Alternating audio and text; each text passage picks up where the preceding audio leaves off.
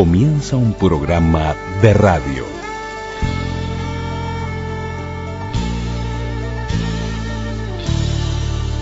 Un programa de radio. programa de radio.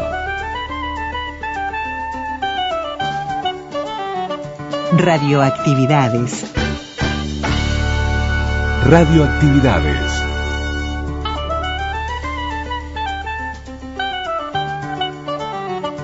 La palabra. La palabra. Celebramos la palabra.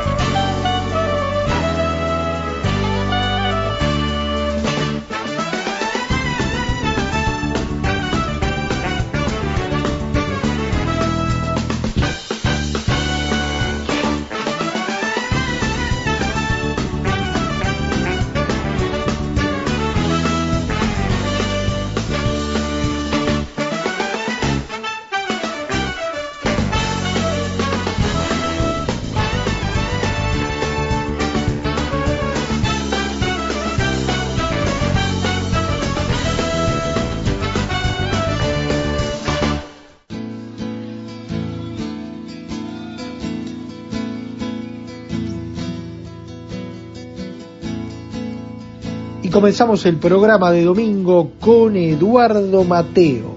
Canción para renacer.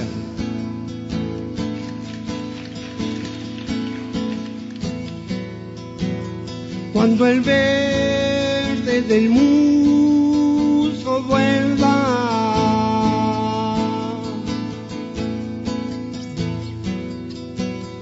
a cubrir la pared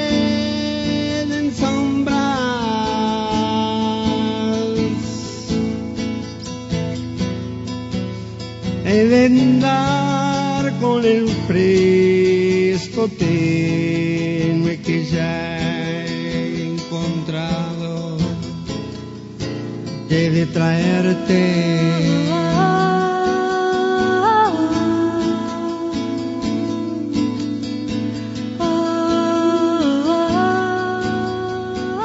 ¿Qué tal, amigas y amigos de Radio Uruguay, de las radios públicas, de los 1050 onda media, 94.7 frecuencia modulada, Montevideo, 1290 kilohercios, la red de frecuencia modulada del interior, por todos los rincones estamos a través de las radios públicas, también de internet, de las diversas aplicaciones. Por aquí Luis Ignacio Moreira Lula, Daniel Ayala, quienes hacemos radioactividades Comenzamos el programa con Eduardo Mateo, con Ángel Eduardo Mateo López. Nació el 19 de septiembre de 1940, falleció un día como el de hoy, del año 1990, el 16 de mayo del 90, por eso tenemos presente en el principio y en el final la música de Mateo en esto de canción para renacer.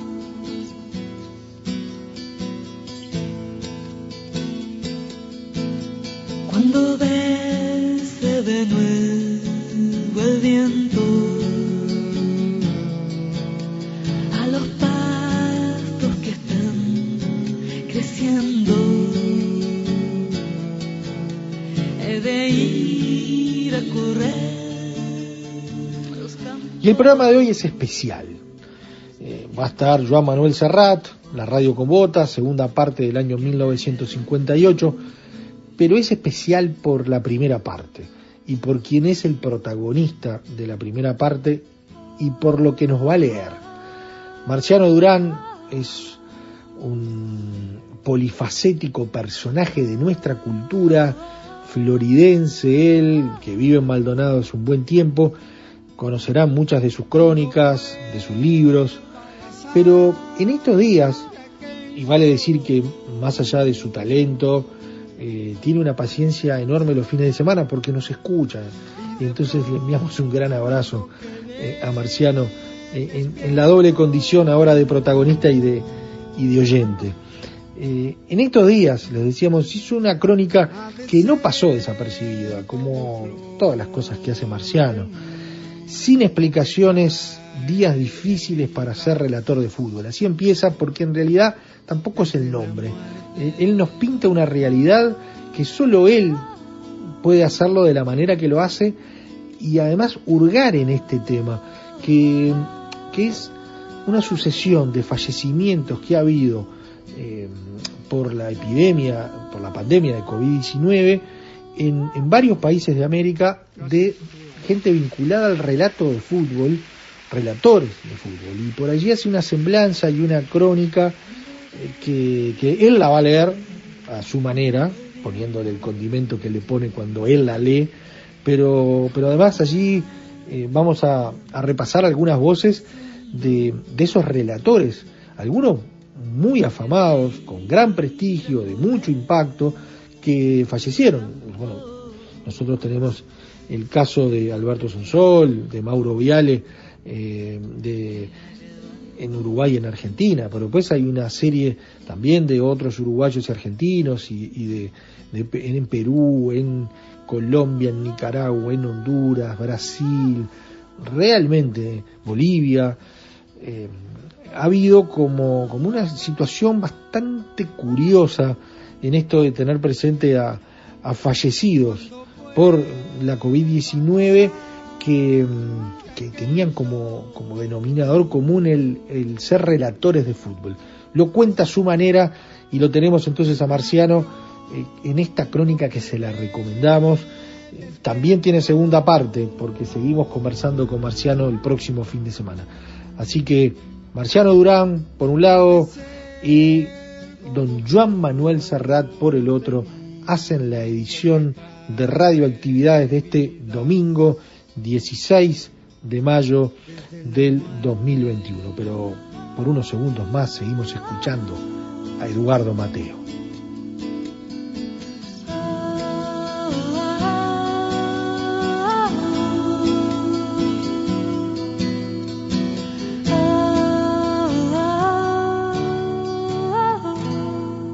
Gracias.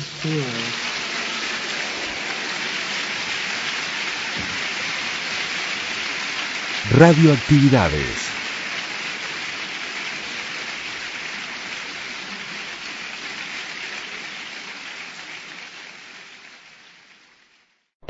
Facebook. Radioactividades. Radioactividades. Twitter. Arroba reactividades. Arroba reactividades.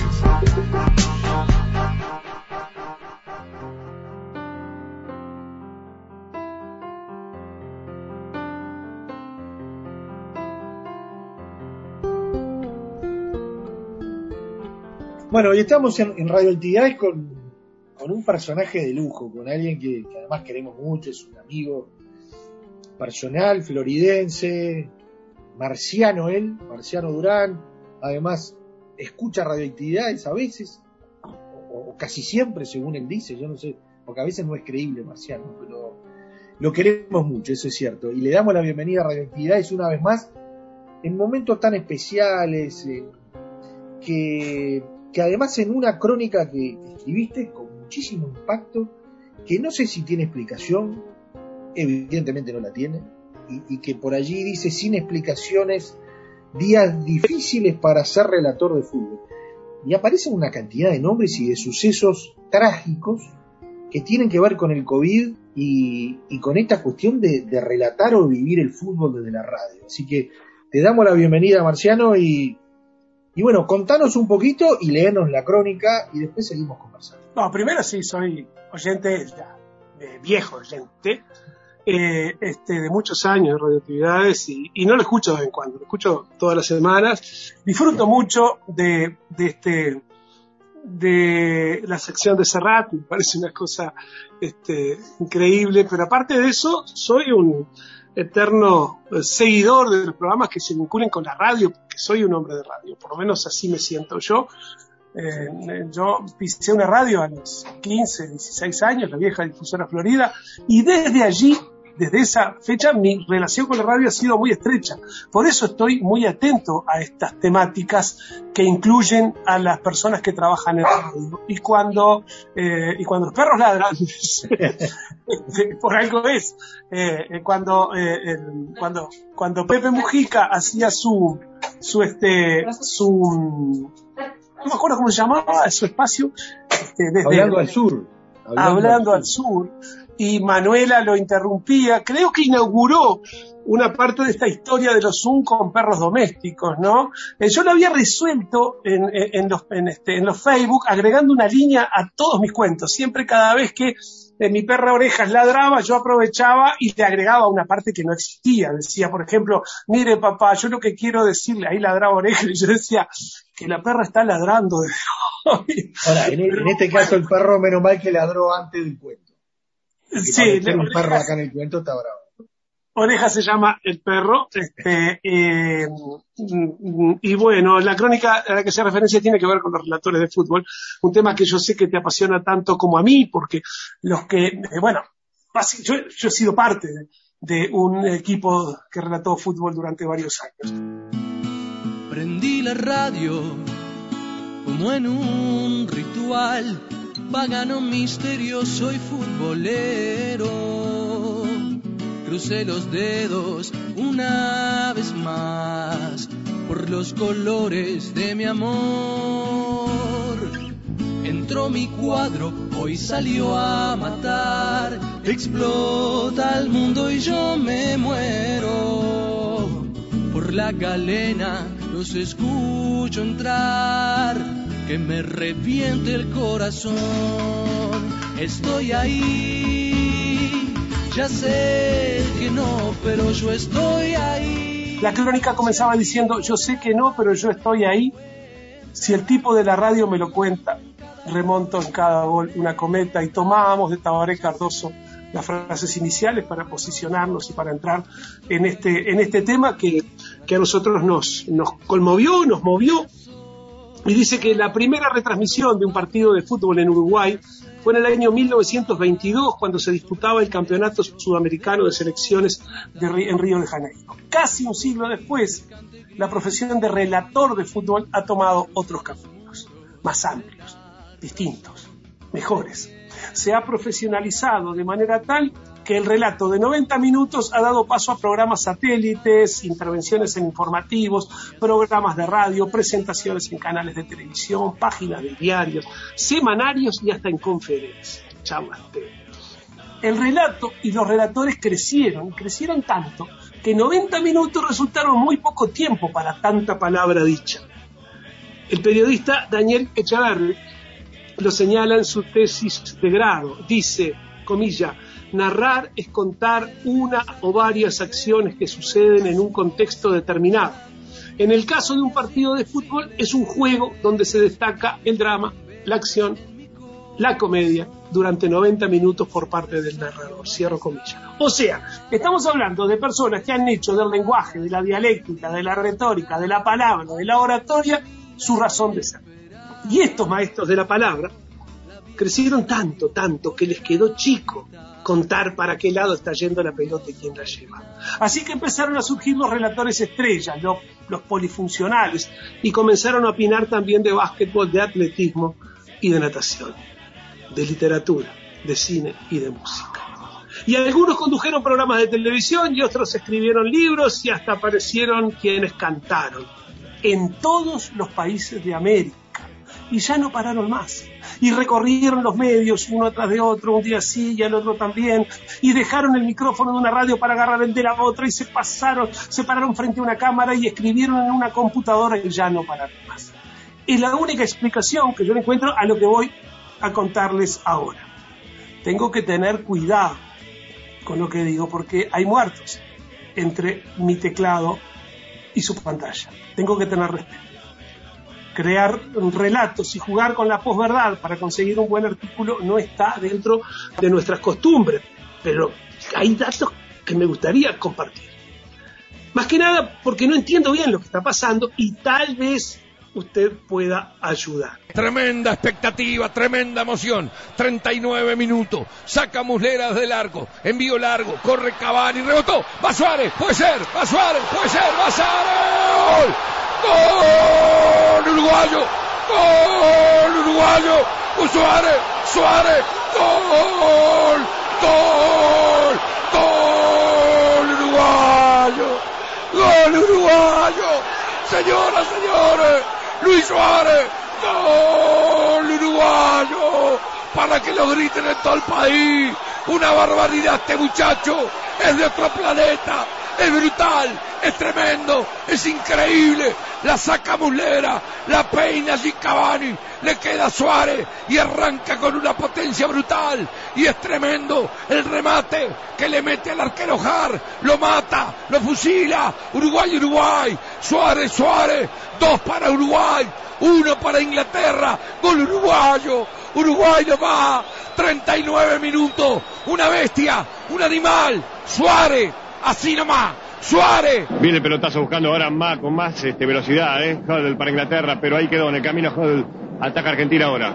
Pero atención, que a medida de que se animen a pasar al ataque van a quedar expensas también de los contraataques, ¿eh? Diego, qué partido, ¿eh? Notable de Maradona, notable, notable, notable. Se va, se va, se va, se va, se va, se va, se va y le pega el gol. Le pega, le pega, golazo El mejor del mundo, Maradona 2. Inglaterra 0, qué golazo, Maradona.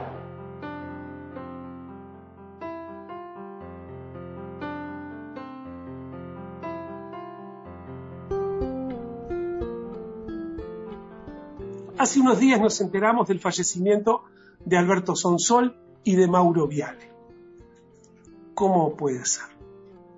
Dos de los más populares relatores de Uruguay y de Argentina fallecieron con 15 días de diferencia por culpa del COVID.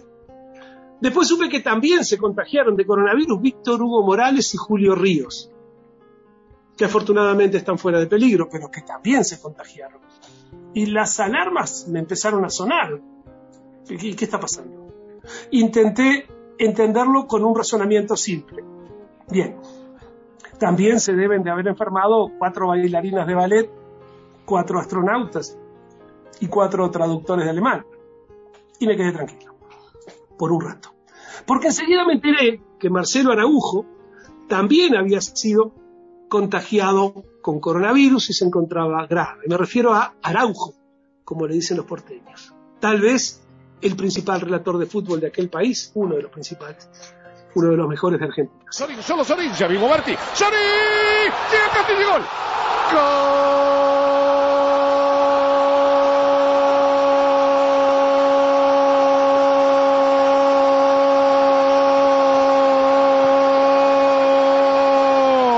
Y Cristian Gastón Castillo a los 11 dice que River le está ganando Independiente por 1 a 0 pero que ahora eran cinco los relatores famosos contagiados con COVID. Así que resolví averiguar qué estaba pasando.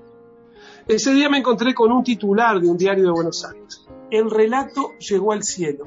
Falleció Adrián Di Blas. La pelota vino para Bogosian. Toque de primera para Garnier. Garnier que la juega para Ríos y Ríos que tocó de vuelta para Bogosian. Pelota vacía por la punta izquierda para Matías Morales. Mete el centro. Traba Ríos para definir. Le cayó el gol a Carrasco. Carrasco que la pone de vuelta al medio. Ríos.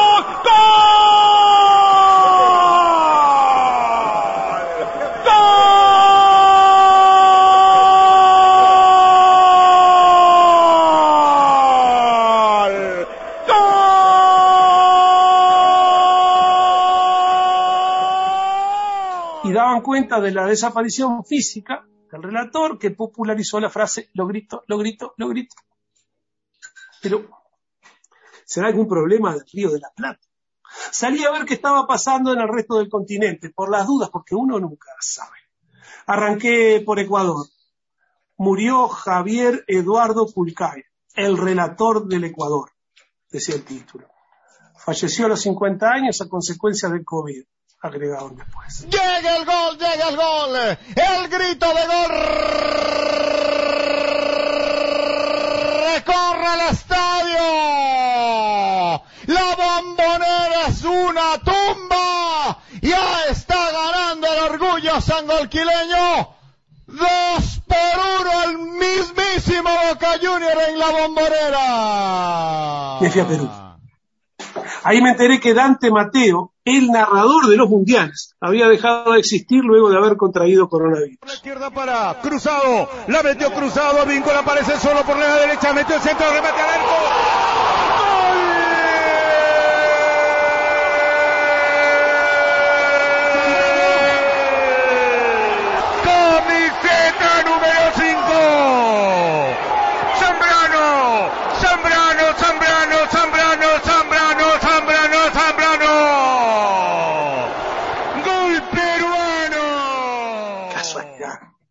En cinco países de América del Sur, sus principales relatores mueren de COVID. Probé buscando cantantes, actores, productores de café. Probé con escritores, guitarristas, relojeros. Hice la prueba con senadores, ascensoristas y nadadores. No, no, no. La proporción no se parecía para nada. Me fui a Colombia. Arranqué por Cartagena. Falleció por COVID Gualberto Aumedo Sierra, el mítico relator de deportes, decía en mi computadora. Pero será una casualidad sudamericana. Así que salí para Honduras. Allí me encontré con la historia de David Andino, el Puma, el relator que transmitiera a la selección albiceleste en los mundiales del 2010 y 2018. El Puma había muerto de COVID. Ya que estaba en Honduras, llegué a Nicaragua. José Pepe Ruiz, el relator más popular de Nicaragua, recordado especialmente porque hace unos meses dijo, este virus es maricón, mirá cómo es de maricón que lo mata la espuma de jabón. Había muerto José Pepe Ruiz a causa de un virus, el Managua. Arranqué a bajar en el mapa. Paré en, en Córdoba, Colombia. Otro titular me llamó la atención. Murió el artista del gol, Teobaldo Villalba.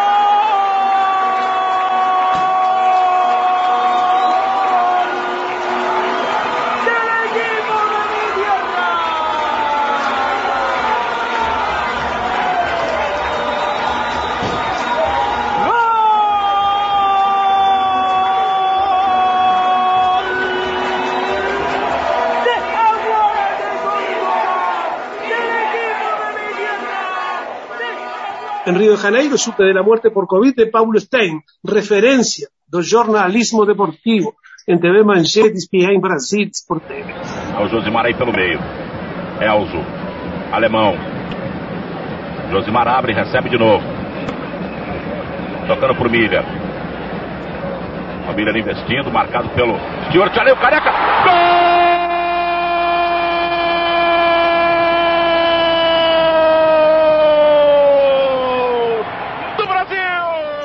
En San Pablo los títulos eran Os de Souter o Repórter Romeu César, um dos grandes nomes da equipe da Radio Globo. En Paraguay me encontré con otro compatriota. Hemos exportado relatores, créanme, de los buenos. Javier Sosa Brigante, jefe de deportes de Radio Oriental en Uruguay, radicado después en Asunción. Javier falleció también por COVID a los 64 años de edad. Cuando estaba por abandonar la búsqueda me encontré con integrantes de diferentes equipos de relatos deportivos en otros países. Rodrigo Rodríguez murió a los 45 años en Brasil, Efigenio Tapia en Panamá, Oscar Pérez Quirós en Bolivia, Osvaldo Contreras en Colombia, Carlos David Enciso Pérez Palma en Perú. Y Gerardo Valtierra en México, por nombrar algunos de ellos, todos por COVID. Para completar este panorama tétrico para los relatores de fútbol, me enteré que en Buenos Aires falleció el turco Osvaldo Hueve, que relatara con Muñoz en Rivadavia y con Víctor Hugo en Continental. Acomoda la pelota Sebastián Abreu. Sale loco querido. Va a pegarle a Abreu. Se acomoda Abreu para darle. Se detienen los corazones. Carrera de cuatro, cinco, seis pasos para atrás. Agazapado. Kinson. Ahí va a ir el loco Abreu. Para la historia de Uruguay. Abreu. Abreu. Abreu.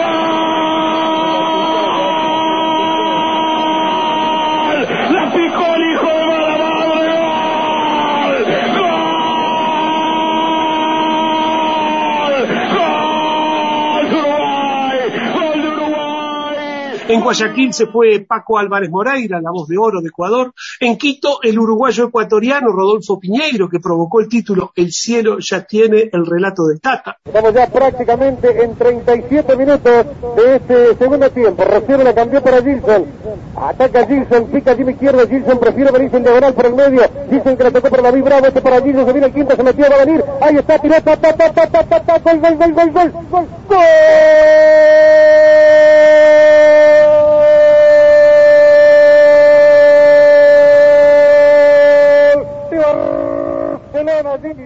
En Lima los diarios decían dejó de existir el relator Ítalo Villarreal, leyenda del periodismo deportivo, en Cali César Prado, en Barranquilla Álvaro Enrique Mestre, el cañón del Caribe. Cerrada esta nota, fallecieron dos relatores más. No tengo otra explicación que la del principio de esta nota, que no pararon, que siguieron de radio en radio, de canal en canal, de diario en diario, y que eso les costó la vida. Eh, miren, esta nota no tiene final. Esta nota es de ida y vuelta, interactiva. Esta nota propone que usted escriba una explicación mejor que la que yo arriesgue. A la espera de eso, vaya nuestro homenaje a los relatores y a sus equipos de relato de los que supimos formar parte durante varios años, hace un tiempo ya.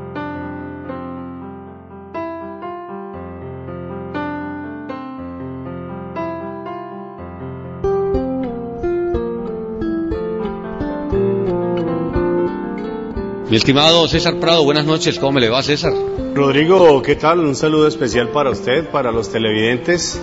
Gracias por tenerme en la cuenta nuevamente para estar acá en el programa y expectante de lo que genere esta fecha, como usted bien lo anuncia, para el Cali mañana frente al Junior en Barranquilla, partido, digo yo, decisivo en sus aspiraciones para llegar a clasificarse por ese apretón que tiene el Cali en el tablero y la confrontación de América con esa ese punto, ese aditivo que es la presencia de Hernán Torres en el banco, que eso genera expectativa, que eso ha generado por ahí, digo yo, un revulsivo para el hincha americano, por esa misma ansiedad, por esa misma necesidad que tiene el hincha de ver a su equipo nuevamente en los primeros lugares y con ese afán, con ese deseo de, de volverlo a ver en la A del fútbol profesional en Colombia. La pelota se mueve en el Eduardo Santos de Santa Marta.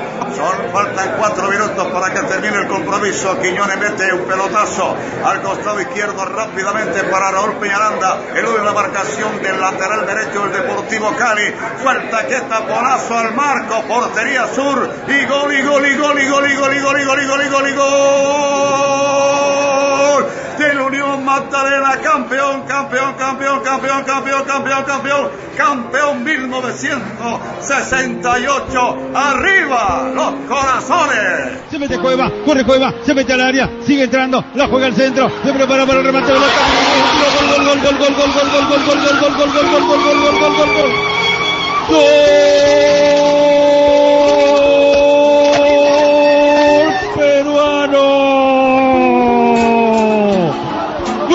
Perú!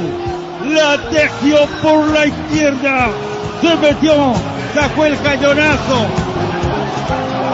Apareció Farfán.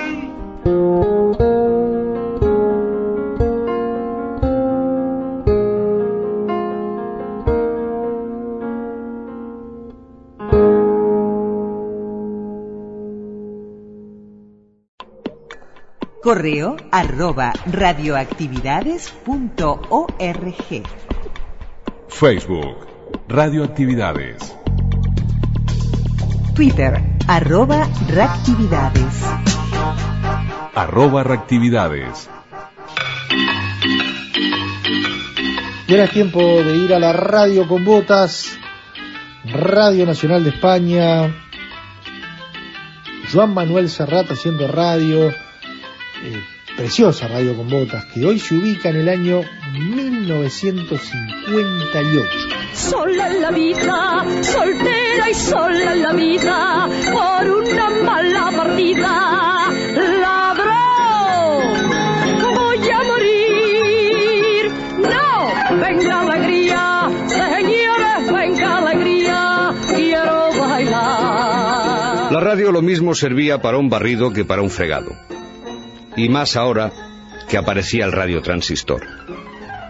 El transistor ya hacía tiempo que venía funcionando, pero es en esta época cuando se considera seriamente la posibilidad de utilizarlo en radiofonía para sustituir las clásicas lámparas de válvula, aquellas velitas votivas que ardían detrás de la caja de confesionario de nuestra radio. El aparato de radio, aquel pequeño santuario que había venido presidiendo el rincón más noble del comedor o de la sala de estar, se convertía a partir de ahora en algo portátil.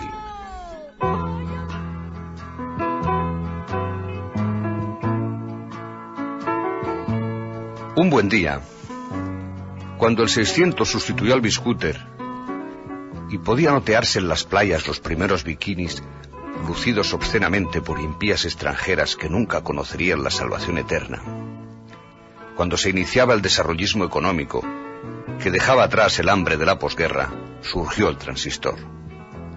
Casi todo el mundo cree que el transistor es un invento japonés, pero lo cierto es que fue inventado en 1947 por los norteamericanos Bardeen, Brattain y Shockley, premiados con el Nobel de Física nueve años después. Que sus seudónimos fueran Sony, Sanyo y Panasonic, esto es algo que no consta en las enciclopedias. En su película 1941, donde se narraba el hipotético ataque japonés a Hollywood durante la Segunda Guerra Mundial, Spielberg trazó una hipótesis nada desdeñable sobre el invento de la increíble radio menguante, que disminuía de tamaño y se hacía portátil gracias a la sustitución de las aparatosas válvulas o lámparas por pequeños transistores. En un momento de esta película, unos japoneses intentan introducir un aparato de radio por la escotilla de un submarino. El artefacto es demasiado voluminoso y uno de los nipones afirma, no entra. Algún día tendremos que inventar una radio más pequeña. Y esa radio cada vez más diminuta, que funciona con pilas, llegó a un país donde el aparato de radio presidía las salas de estar y se pagaba a plazos. La radio transistor fue compañera fiel en las interminables guardias de la mili, a pesar de la imperdonable insumisión de unas pilas que solían descargarse muy pronto. O las imaginarias eran demasiado largas, o las pilas tenían entonces muy poco cuerpo mercurial, vayan ustedes a saber. Los años no perdonan, y todo parece menguar de tamaño. Y hoy uno ya no sabe si el pequeño artilugio conectado a la oreja que lleva su compañero de autobús es un aparato para la sordera o es un mini transistor. Esos viandantes presurosos que se cruzan en tu camino con los auriculares puestos llevan una auténtica discoteca alojada en el cerebro. Son como zombies, autómatas incomunicados. Claro que si uno les pregunta al respecto pueden responderle, pues para lo que hay que oír.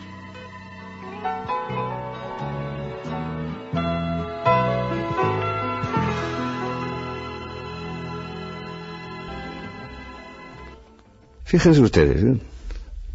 para hacerse millonario solo hace falta saber colocar el palito en el sitio justo. Psst. Coges una radio, le pones un palito y ya tienes un transistor. Coges una valleta, le pones un palito y te inventas la fregona. Coges una marquesona, le pones el palito y te inventas el braguetazo. Coges un caramelo, le pones el palito y te inventas el chupachup, golosina que precisamente se inventó en este año.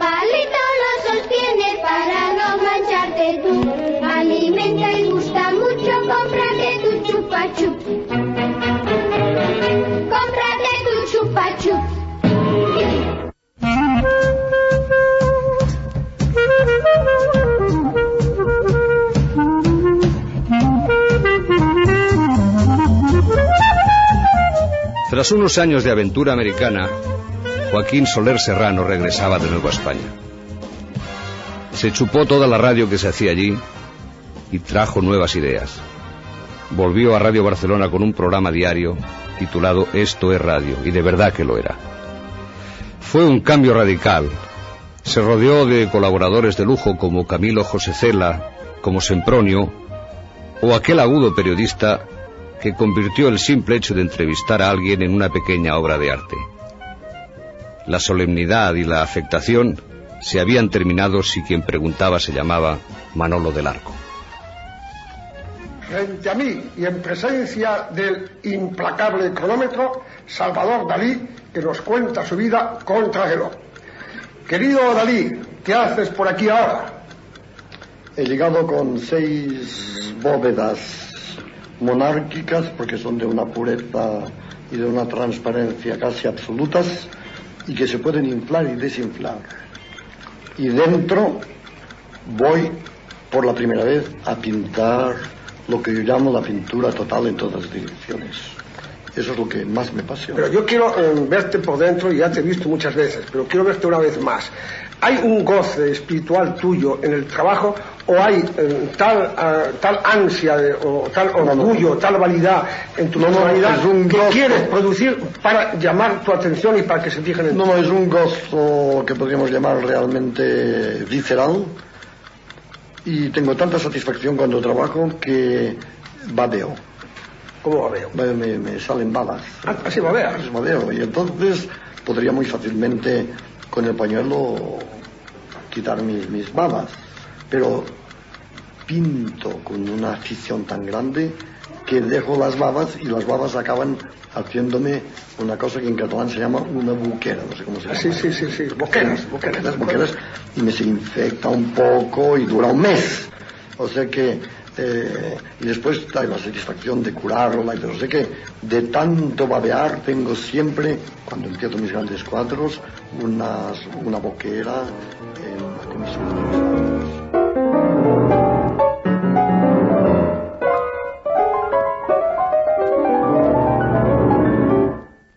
Don Salvador Dalí, hijo del notario de Figueras, uno de los más grandes fraseólogos del reino, por aquel entonces contrajo matrimonio por el rito copto con su bella Gala. Él mismo lo había dicho. Amo a Gala más que a mí mismo, más que a Picasso y aún más que al dinero. Don Salvador Dalí, descubridor del origen de las castañuelas. empieza en Grecia el nacimiento de Afrodita. Y el castañar de los dientes del frío está acompañado por los asistentes con el acompañamiento de las venéreas, las, ¿cómo se llaman? Las conchas. Ah, esas conchas ah, se hacen después de, de barro y pasan a España y aquí las hacen de madera. Y por eso se llaman crótalos, que quiere decir lo que viene de Creta, de, la, de Creta.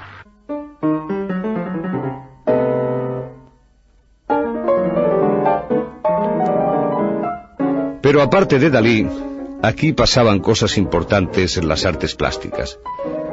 Se acababa de abrir en Madrid el Museo de Arte Contemporáneo y Tapias había recibido el premio Guggenheim.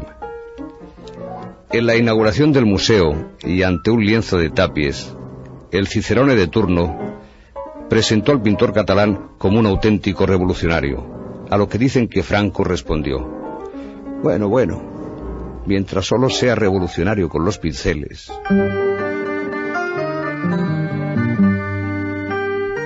El pensamiento estaba perseguido. Las palabras sentían sobre sus tildes la amenaza de una guillotina lapicera en manos de un censor analfabeto. Las canciones de amor y bendecido. El pan negro. El rojo colorado. La guerra cruzada. Los obreros productores. Y el primero de mayo, una parcela del cielo para San José artesano. Ustedes ya me entienden. Era difícil decir algo sin miedo a traicionar el sentido de las palabras. encerraron al arte en la cuadra de los Ateneos y convirtieron a los funcionarios en artistas. En el exterior helado de las mesas de mármol y las miradas libres, quedaron unos cuantos mirones con ganas de poner formas nuevas a la realidad deformada. Y se agarraron a la paleta con la desesperación del náufrago. Quisieron ser libres y lo lograron a condición de ejercer su libertad encerrados en un rectángulo de tela blanca. Contra ellos no había censores, porque nadie puede llevarse el mar en el cuenco de la mano. Vivieron mejor que muchos otros, hasta que el espejo del cuadro les recordó su condición de ciudadanos y convirtieron la abstracción en algo peligrosamente concreto. Tapies y Chillida, y Ortega, y Millares, y Pons, pusieron formas a sentimientos confusos y forzaron a que los jerarcas de aquella realidad distorsionada se delataran en el temor de aquello que no comprendían. A la pintura abstracta se la tomó como chivo expiatorio de la cultura resistente. Desde los chistes hasta los asaltos a las galerías. Toda la iconoclasia del fascismo se cebó en el arte español del siglo XX. Porque lo malo de este arte abstracto no era tanto su dificultad como su españolidad. La cultura de aquel régimen, acomplejado por su propia ignorancia, veía enemigos ahí donde solo pintaban los raros o los viajados, los heterodoxos o los rebeldes. Lo abstracto fue la maraña pictórica de un país indeciso entre la supervivencia cotidiana y la conciencia universal. Nunca se entendió aquel arte como tampoco se entendía el sumidero cultural al que nos llevaban. Solo por eso, por reflejar en cuatro rasgos aquello que pensábamos, el arte abstracto cayó bajo sospecha.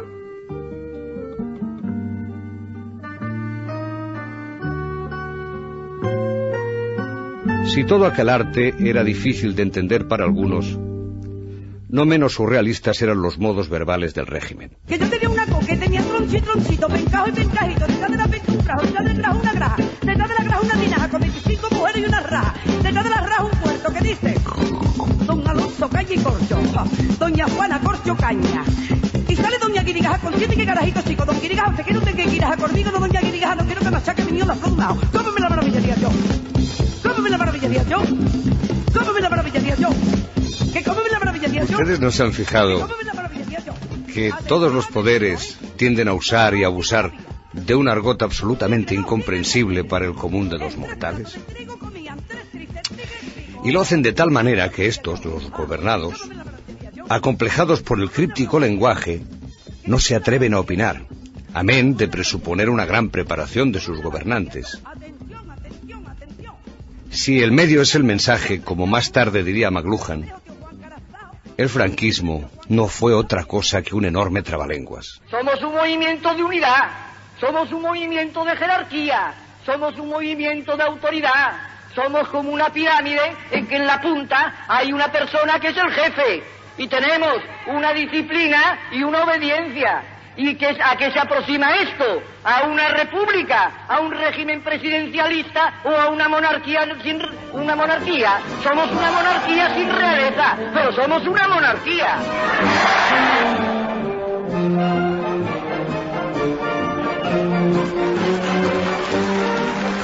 El 17 de mayo, en el edificio de las Cortes Españolas, tuvo lugar una histórica sesión, en la que Franco presentó a sus señorías la nueva ley de los principios del movimiento nacional.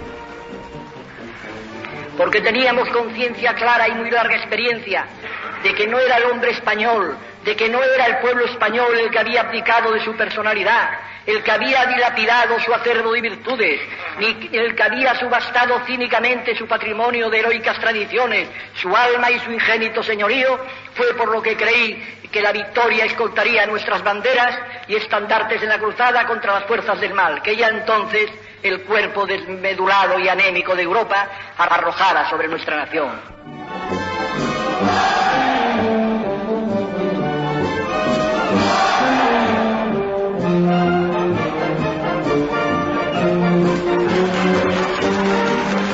En esa ley de principios del movimiento, entre otras cosas, se hablaba de la naturaleza permanente e inmutable de los principios, de la necesidad de jurar los dichos principios para acceder a cualquier cargo público y del reconocimiento del movimiento nacional como único cauce para la acción política en España.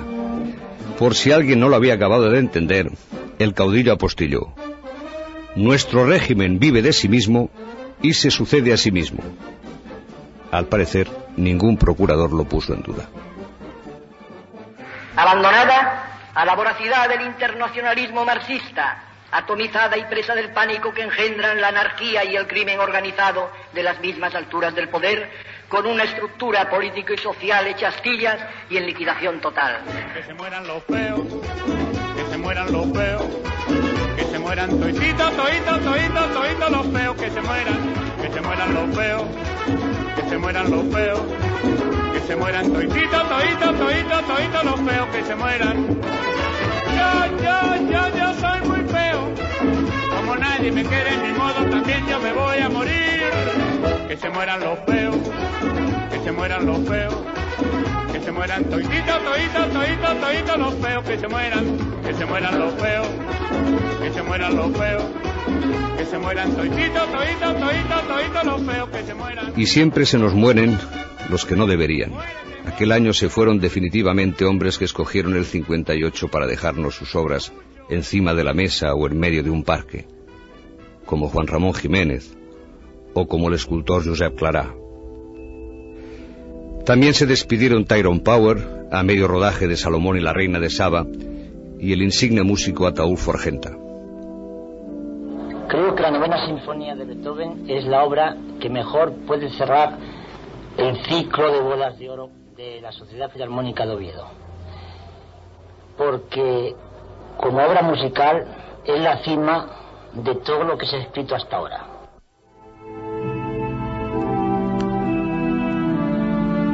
A Mao Zedong le obligaron a dimitir y a Elvis Presley le obligaron a hacer la mili. Y a nosotros nos dejaron con el único consuelo de escucharlo todo a través de la radio y verlo todo con los ojos de la desconfianza. Ya lo único que nos queda por decirles es que, al igual que el año anterior y el otro, también en 1958 el Madrid ganó la Copa de Europa, que volvería a ganar el año siguiente y a lo otro.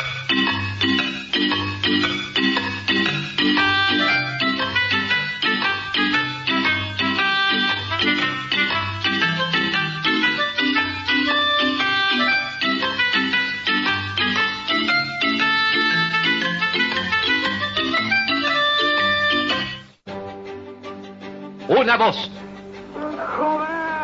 Escucha. Juan Carlitos Mareco. A las 5 en punto de la tarde. Escuche bien. Y la radio. Radioactividades, sábados y domingos al mediodía. Para todo el país.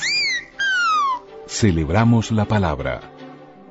Un, dos, un, dos, tres, cuatro.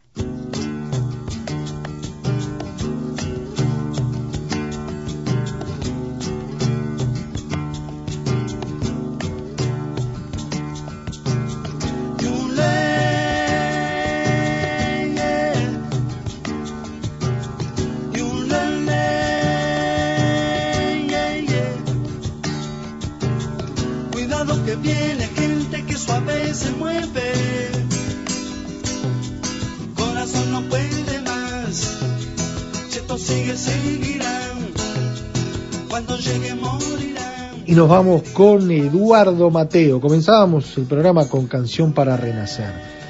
Terminamos con Yulelé, este clásico de Eduardo Mateo del año 1972 en su Mateo Solo Bien se lame.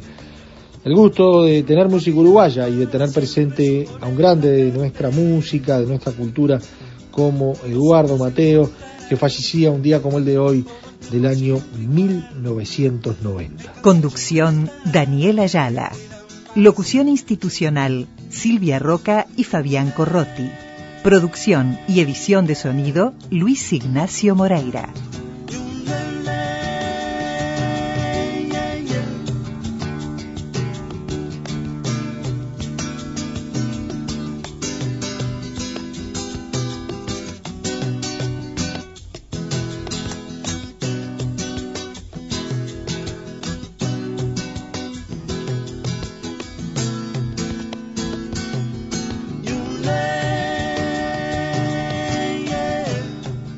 Y esperemos hayan disfrutado del programa.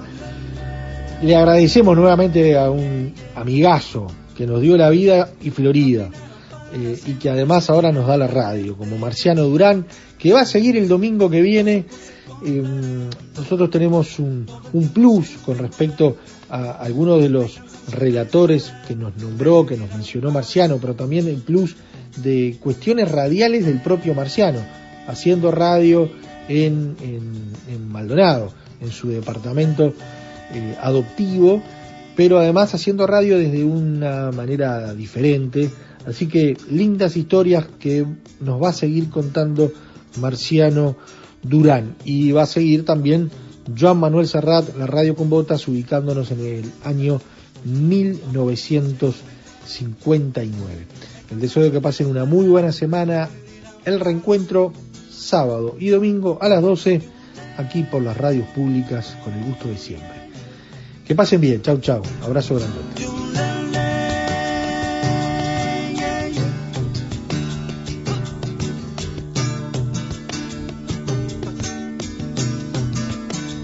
Celebramos la palabra.